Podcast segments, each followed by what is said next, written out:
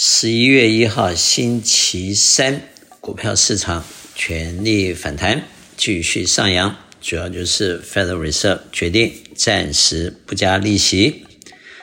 道琼斯涨了两百二十一点，涨零点六七 percent，收在三三二七四。SPY 涨四十四点，收在四二三七，涨一点零五 percent。Nasdaq 涨两百一十点，涨了一点六四 percent。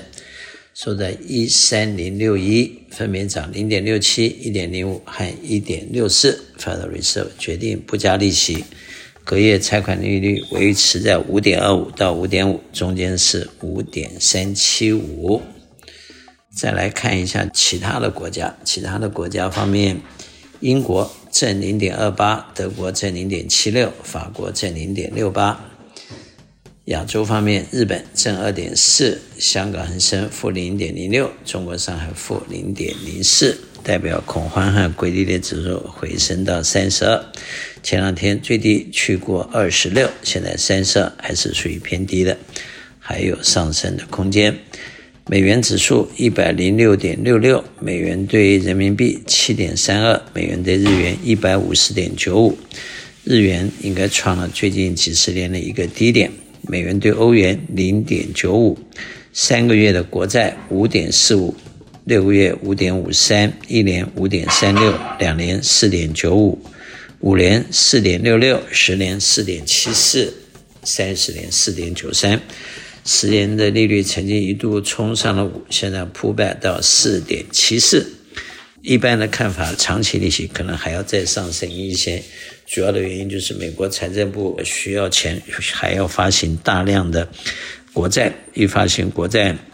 意思就是要吸收了一些钱。因此，在这样的情况之下，国债的 more sales 就会价钱往下走。价钱往下走，就代表国债的长期的和中期的利率要往上升。所以，一般的看法是。利息的上升可能还没有结束，因为国债还在继续发行，所以国债的价格可能还要下行，因此国债的 yield 还要上行。那么 commodity 方面，西德州油八十点八七，布兰特油八十四点九九，natural gas 三块五毛，黄金一千九百八十二块，小麦五百六十一点五。那么。下面除了这利息不动，那么要观察的当然还是在联邦保持隔夜拆款短期利率不变的情况下，长期利率有哪些变动？目前比较要 watch 的就是下面几个月财政部继续发行了大量的国债以后，是会造成中长期的利息怎么样的变动？就目前的资讯是，财政部会发行两年、五年。